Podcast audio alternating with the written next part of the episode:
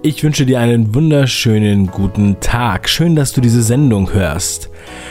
Der 5 Ideen Podcast ist nominiert für den Deutschen Podcastpreis in der Kategorie Bildung. Und ich würde mich freuen, wenn du für diesen Podcast abstimmst. Es dauert höchstens 30 Sekunden, das abzustimmen. Du musst dich nicht mal anmelden. Geh einfach auf www.podcastpreis.de klick auf die Kategorie Bildung und dann klick auf den Podcast deiner Wahl, zum Beispiel auf 5 Ideen. Und zack, ist deine Stimme abgegeben. Ähm, ich denke, das kriegst du hin. Geh einfach auf podcastpreis.de. Sehr, sehr geil. Vielen Dank und jetzt viel Spaß bei der Show.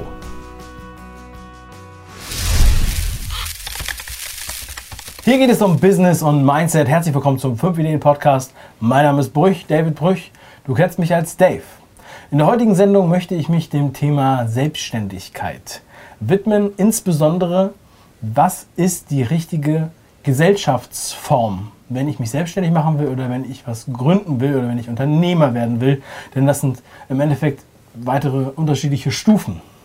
Und dafür habe ich heute einen Experten mit dabei, wenn dich das interessiert, dann gibt es keine Alternative. Es ist alternativlos.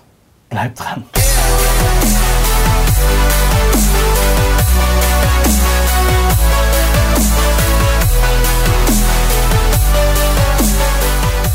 Wieder bei mir ist der Peter Tienemann, seines Zeichens Steuerberater, ähm, ist er gleichzeitig aber auch in der, ähm, in der Kompetenz Empfehlungen zu geben für die richtige Gesellschaftsform. Denn das geht immer so ein bisschen Hand in Hand.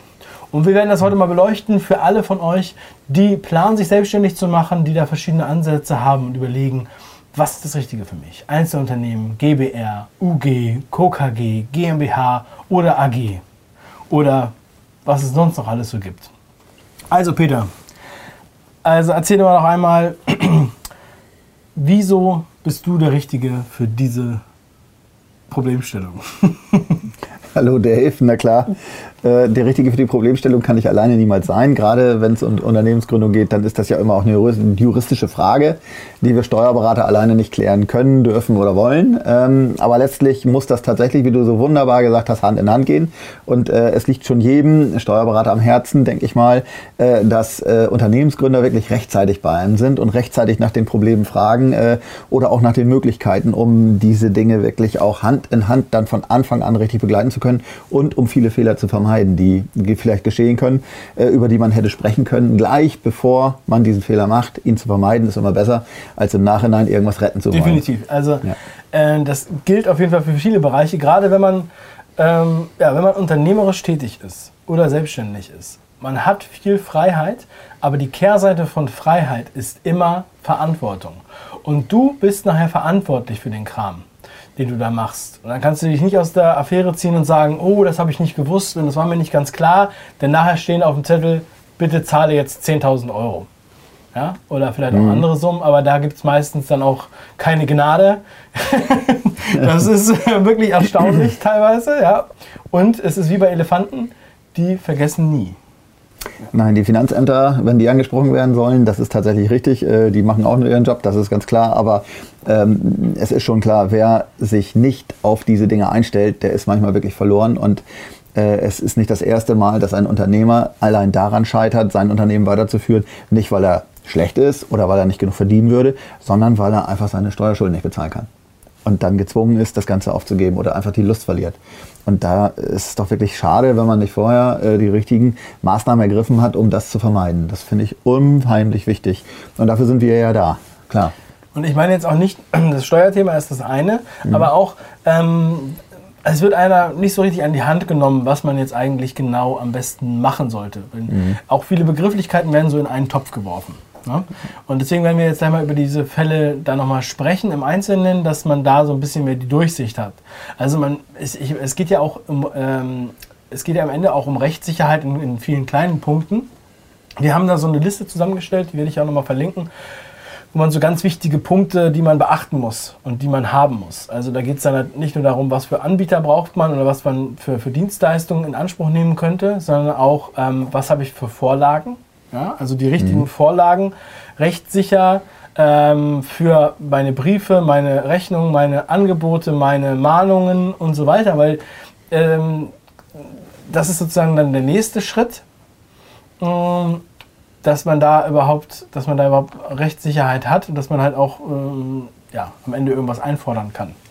So, wir, wir, wir kuscheln uns mal langsam so ein bisschen ran. Okay, machen wir das, So. ja. Wir fangen mal an. Ich habe mir gedacht, wir machen, wir machen so ein paar Cases, die auch relativ realistisch sind. Ähm, jetzt gerade ähm, Cases, die so ein bisschen in die Online-Richtung gehen. Also ich möchte jetzt nicht unbedingt um den, über den Fliesenleger reden, sondern eher über den, sagen wir mal, Online-Unternehmer, wo du ja auch sehr viel Expertise hast und wo heutzutage auch ja, immer mehr ähm, auch Bedarf ist, ja, weil die Fliesenleger, wie die das gemacht haben, das ist schon seit langem bekannt. Aber wie macht das ein Online-Händler? Das heißt, ich überlege mir jetzt, ähm, ich möchte jetzt gerne mit Waren handeln auf eBay oder auf Amazon. Ja, und möchte die jetzt verschicken oder ich möchte, dass Amazon die verschickt. Das heißt, ich kaufe irgendwo was an und verkaufe es dann weiter oder ich lasse selber etwas herstellen. ja. Peter, wenn ich sowas machen will, also Amazon FBA, klassisch, wie, was, was muss ich da machen? Ähm, Wie kann ich da meine Selbstständigkeit beschreiten?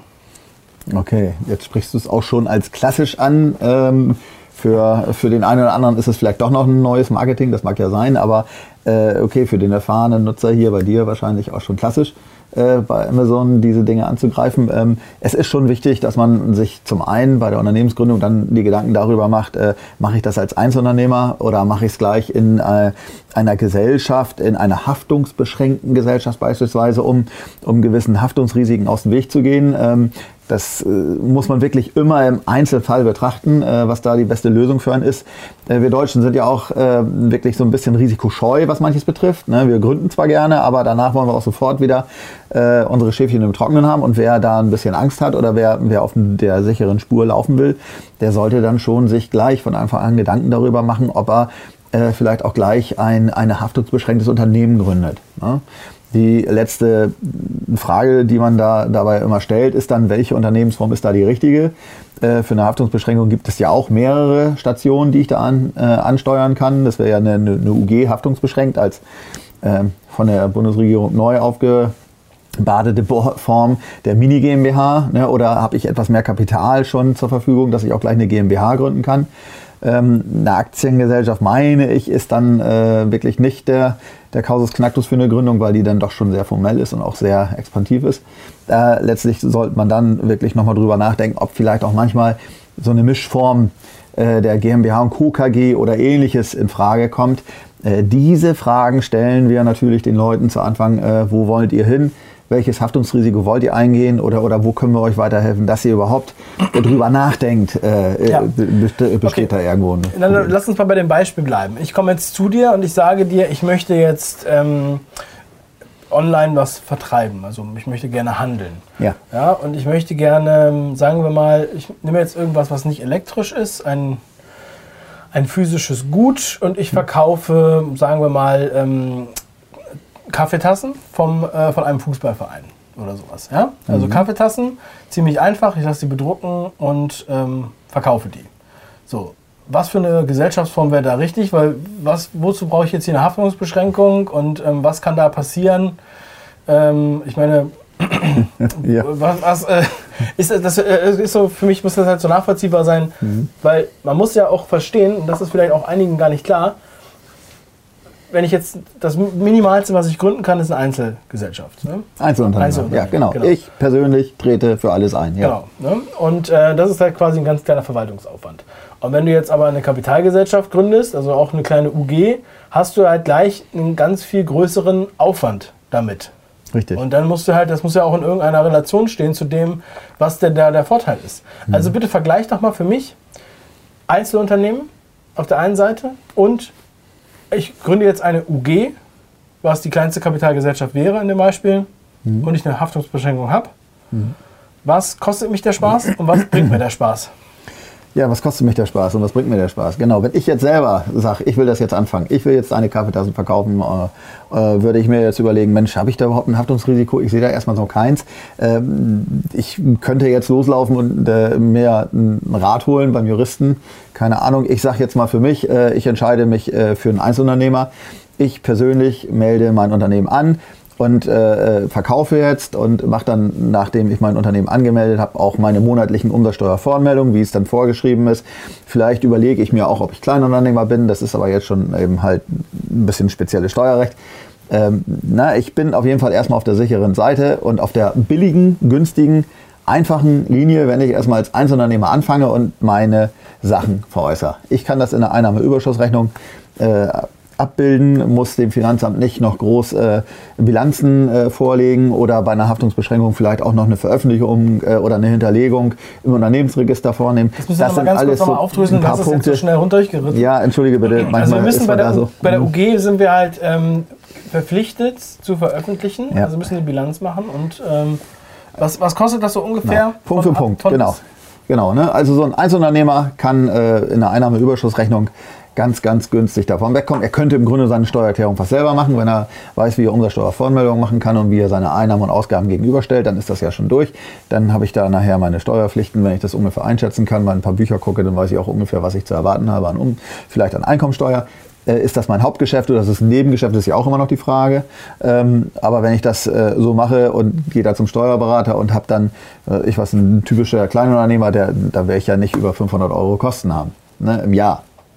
Äh, bin ich da in der UG mit, mit Veröffentlichungspflichten oder mindestens Hinterlegungspflichten und äh, dem ganzen Prozedere, dass ich dann eben halt auch, auch vielleicht äh, eine Bilanz erstellen muss und äh, dann sind, sind die formellen Dinge eben halt größer. Und äh, wenn sie größer sind, heißt das auch teurer. Bei uns äh, in der Steuerberatung würde ich da mindestens mit dem Doppelten oder vielleicht auch dem zweieinhalbfachen an Kosten rechnen. Mhm. Ganz einfach. Ja, und dann kommen ja noch, also jetzt auch die Gründung alleine ist ja auch Schon teurer? Ja, okay, die Gründung auch. Jetzt kann ich sagen, ich bin ein Mann-UG, dann nehme ich mir das Stamm, äh, ne, gucke ich ins HGB, da steht schon äh, die Stammsatzung drin äh, für meine UG, dann muss ich nicht viel machen. Dann melde ich die, äh, sage ich einfach zum Notar, bitte melde mir das Unternehmen an im Handelsregister. Das äh, ist dann für, ein, äh, ja, weiß ich nicht, für 200, 300 Euro dann getan. Ähm, ne, wenn ich jetzt aber Expertise reinhaben will, Besonderheiten reinhaben will oder mit mehreren Leuten was gemeinsam machen möchte, dann muss ich mir sowieso wieder Gedanken machen, wie ich mit mehreren was zusammen tue. Ich will jetzt aber nichts durcheinander bringen. Ich bin jetzt mal der Einzelunternehmer, der die Haftungsbeschränkung haben will, der geht dann einfach den Weg der Standardsatzung und äh, versucht das erstmal kostengünstig zu starten. Und dann denke ich mal, muss man 300 Euro oder 400 Euro vielleicht rechnen. Das ist manchmal auch noch ein bisschen unterschiedlich von Notar zu Notar, was der dann alles abrechnet. Äh, ähm, möchte ich da jetzt äh, keinem zu nahe treten, aber wenn ich nur die reine Eintragung ins Handelsregister mache, ist das, denke ich mal, mit 300 Euro getan. Gut. Und wenn wir jetzt, also du hast ja schon gesagt, Kaffeetassen haben wir jetzt nicht so ein mhm. großes Problem mit der Haftung. Bei was für Produkten oder Dienstleistungen, sagen wir mal jetzt Produkten, was müsste ich denn für Produkte verkaufen auf Amazon oder Ebay, wo du sagst, ähm, hier würde eine Haftungsbeschränkung in irgendeiner Form eher Sinn machen?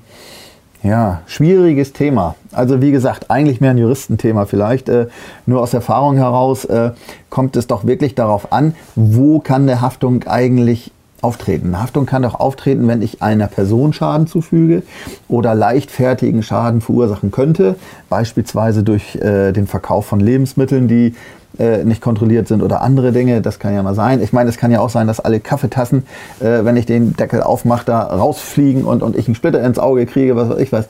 Wir können äh, tausend Szenarien nach vorne bringen, die, die einem dann vielleicht fragen, Mensch, wer haftet denn dafür, dass jetzt äh, diese Kaffeetasse im Auge gelandet ist? Aber ist ähm, es denn jetzt so, also, weil man hat ja immer das Gefühl, so eine Haftungsbeschränkung, die äh, rettet einen irgendwie. Die rettet einen ah, okay, so weit. Jetzt genau. habe ich, hab ich extra statt... Mhm statt 20 Euro für eine äh, Einzelunternehmengründung, die man da ausgeben muss, um das anzumelden beim Gewerbeamt, bezahle ich jetzt sagen wir mal 300 Euro beim Notar für das kleinste Paket, habe das dann da angemeldet und so weiter und weiß, ich habe jetzt auch noch die laufenden Kosten mit der Bilanz.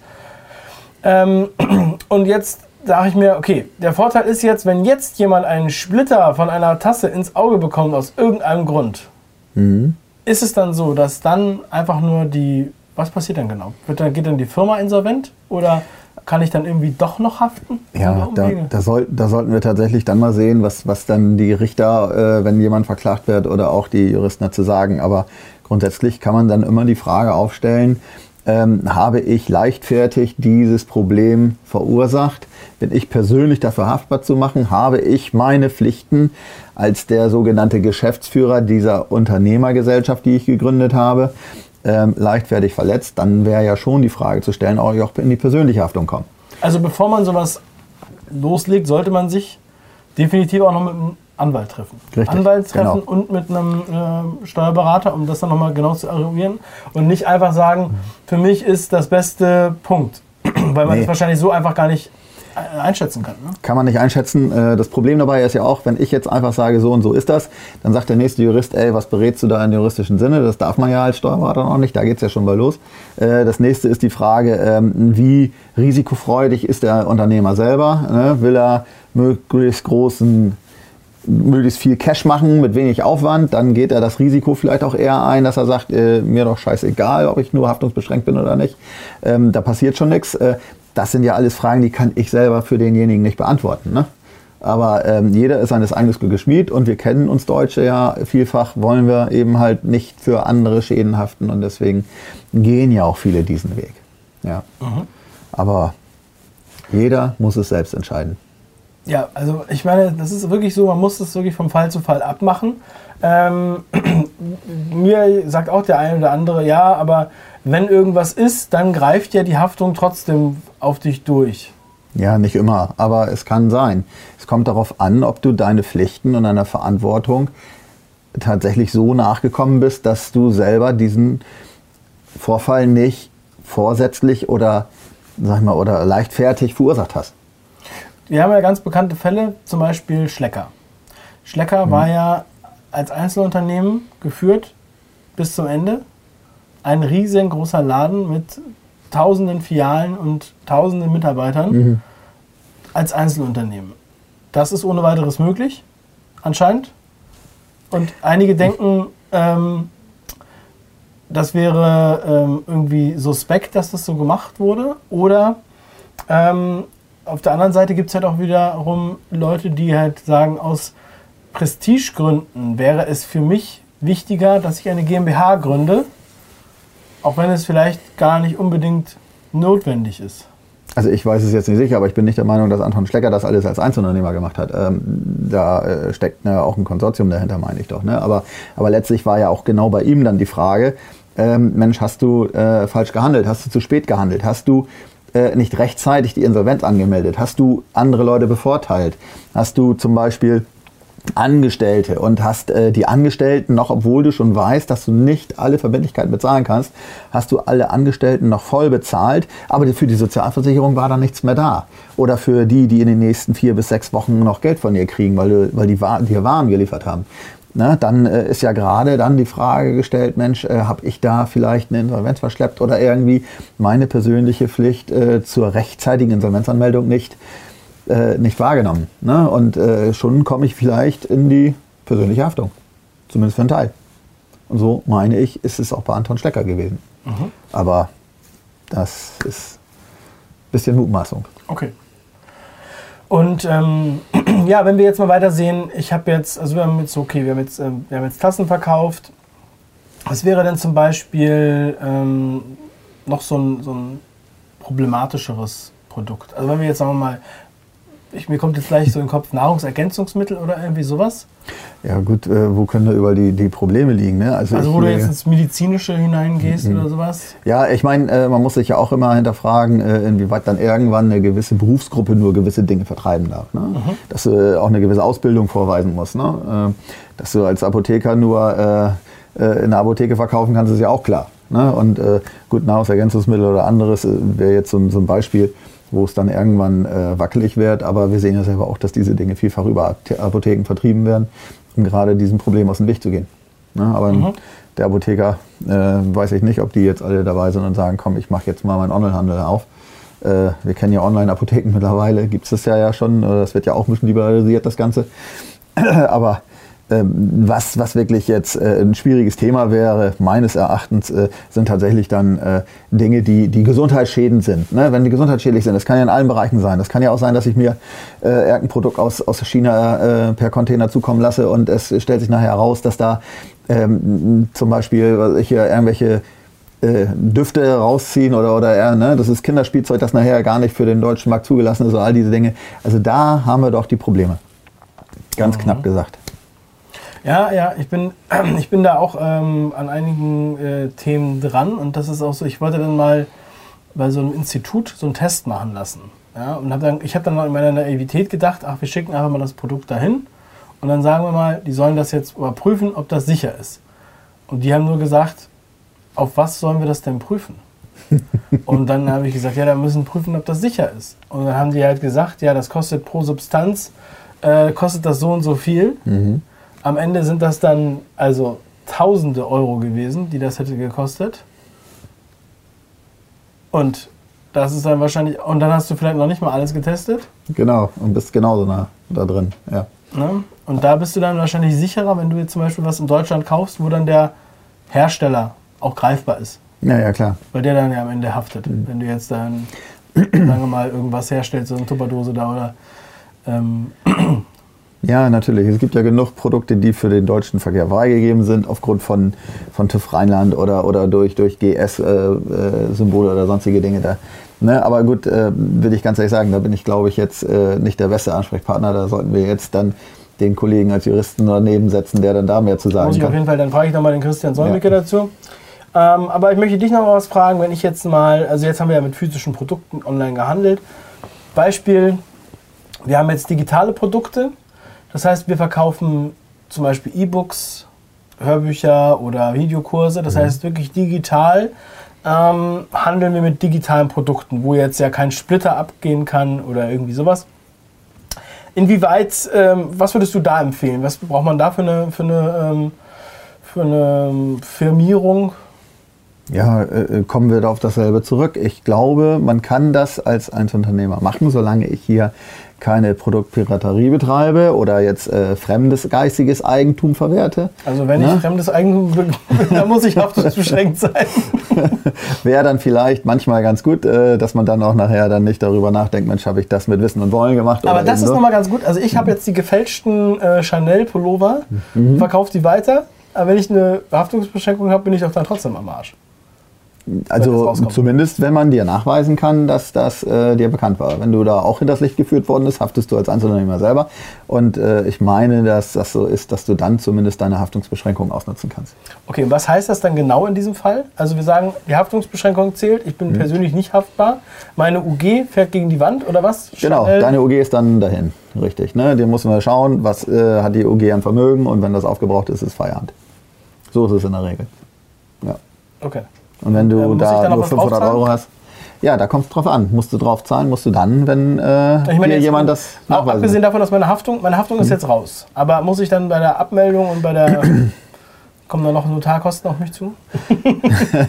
Für alle, die hier mit Chanel-Kostümen handeln. Okay, da, da, kümmern sich dann schon die Gerichte darum, dass dieses Unternehmen dann, wenn es dann insolvent und, ne, äh, okay. ist, und äh, Aber zurück dann wird es. Ja, okay, wir waren ja eigentlich bei den digitalen Produkten. Also ja. du meinst jetzt mit, mit Urheberrecht, also wenn ich jetzt äh, quasi mhm. illegal Musik verkaufe oder ich verkaufe, wie zum Beispiel dieser eine, der von Mega Upload, Kim.com, der quasi diesen Service verkauft hat. Ne? Mhm. Mega-Upload war ja so, da mhm. haben die ja Leute äh, illegal Filme hochgeladen mhm.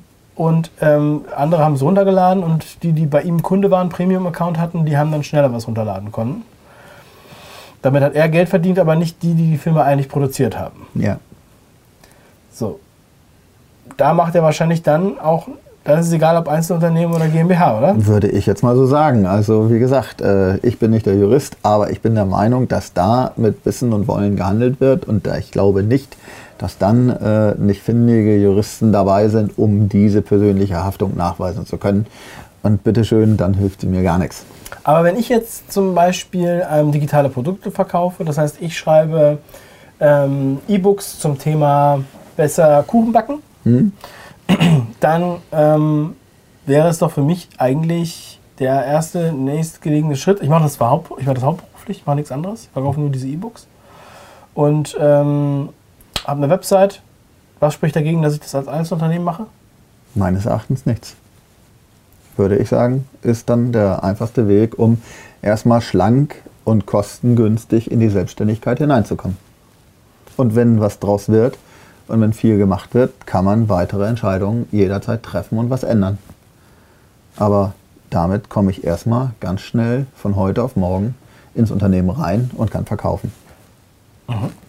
Also man kann ja immer noch umsteigen dann. Ja, man kann jederzeit umsteigen. Man kann jederzeit dann sagen, so, jetzt hat es eine Größe angenommen, die, mir, äh, die mich dazu verleitet, vielleicht eine andere Unternehmensform zu, binden, äh, zu bilden und dann gehe ich diese andere Unternehmensform ein und fahre dann zukünftig auf dieser Schiene weiter. Was ich, Jederzeit auch mal, möglich. was ich auch noch mal einen guten Punkt finde, was für einige vielleicht von Interesse sein könnte. Wenn man jetzt äh, Fremdkapital braucht, ne? also einen Kredit für ein Auto oder vielleicht für Waren oder für einen Umbau ähm, von einem Lager oder was auch immer, kann man ja immer mal wieder, kann ja sein, dass man Kapital braucht, schon am Anfang. Dann hat man ja ein Problem, wenn man als UG zum Beispiel keinen Kredit kriegt. Richtig. Du sagst, Ja. ich brauche 20.000 Euro für ein Auto oder einen Hm. Gabelstapler oder ich weiß auch nicht, oder ein ähm, paar Regale oder für die ganzen Waren, auch wenn ich jetzt mit, mit, mit Kaffeetassen handle. Ich muss ja erstmal, die muss ich ja erstmal kaufen. Die Frage, habe ich jetzt, wenn ich merke, das Geschäft läuft so gut, ich brauche jetzt mal 20.000 Euro und die Bank sagt ja, nee, du mit deiner UG kriegst du nicht, aber als Einzelunternehmen bist du Also- doch dann eher, dann geben sie dir doch eher Geld, oder? Ja, natürlich geben sie mir eher Geld, wenn ich Sicherheiten bieten kann. Das eine ist natürlich, Geld geben sie dir, wenn du kreditfähig bist. Das heißt also, wenn du aus deiner Wirtschaftskraft den Kredit zurückzahlen kannst. Das zweite ist, die Banken wollen gerne eine Sicherheit haben, dass wenn es denn doch mal schief geht, dass sie auf irgendwas zurückgreifen können. Also äh, bietest du denen gegebenenfalls als Einzelunternehmer dann alles an dein Vermögen hat, eine Grundschuld eintragen lassen äh, in deinem, deinem Grundvermögen, das du hast, zum Beispiel ein Einfamilienhaus oder ähnliches. Und schon bist du viel schneller an Geld, natürlich. Du kannst aber auch als UG das Ganze dann äh, machen, kriegst vielleicht als UG dann erstmal kein Geld. Aber wenn der Geschäftsführer der UG dann persönlich noch eine Bürgschaft auflegt für diesen Kredit, kann es natürlich auch sein, dass du ihn trotzdem bekommst. Also ist alles möglich. Das, das muss man dann alles mit den Banken und mit den Bedingungen, die die stellen, dann besprechen. Ne? Also es geht schon. Ne? Aber als Einzelunternehmer bist du natürlich erstmal schneller dabei. Die große Frage ist ja auch, wenn ich jetzt nur G mit, sagen wir mal, 500 Euro Stammkapital gründen möchte und als nächstes dann 1000 Euro brauche, dann bin ich ja schon pleite.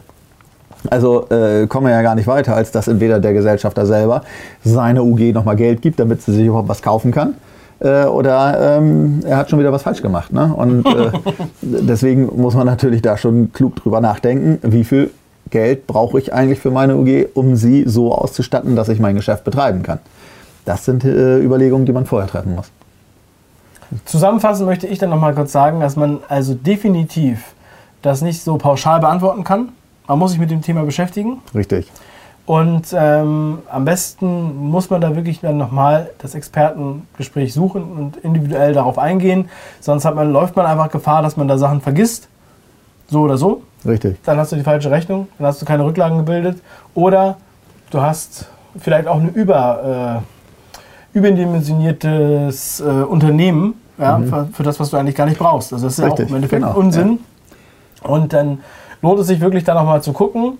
Ähm, in erster Linie, man kann sich natürlich schon viel vorinformieren hier im Internet Mhm. und ähm, auch in Büchern. Und ähm, auch unsere Checkliste, die wir verlinkt haben, ist auf jeden Fall sehr hilfreich. Aber am Ende des Tages ähm, ja, bringt es nichts, das Also- so komplett. Wenn ich das äh, abschließend sagen darf, muss Ja. ich ganz ehrlich sagen, äh, auch wenn es vielleicht ein Beratungsgespräch ist, was dann einmal Geld kostet, aber nehmt das einmal wahr, sucht euch einen Menschen eures Vertrauens aus und nimmt äh, zumindest die, die Anfangsberatung da, um ein paar Anfangsfehler vermeiden zu können. Und dann kann man immer frei entscheiden, was man weitermacht. Ne? Dann ist man auf jeden Fall erstmal auf dem richtigen Weg. Ja, am besten bevor ihr beim Notar seid. Ja. Sehr gut. Ja, Peter, hast du noch was zu ergänzen? Nicht, dass wir wieder was vergessen. Um Gottes Willen, äh, das Thema ist abendfüllend, aber, aber letztlich äh, die Unternehmensgründung erstmal Ideen verwirklichen, finde ich toll. Dann äh, wirklich so eine Leute wie mich fragen, ey, wie ist das steuerlich, was muss ich machen, damit man da nicht, nicht irgendwie äh, irgendwo überrascht wird vom Finanzamt, dann kann das alles losgehen. Und äh, glaubt mir, dann sind da Leute bei euch, die euch dann auch sagen, Mensch, da oder da haben wir mal einen Tipp. Ja. Super. Also, macht was draus. Bis dann. Ciao.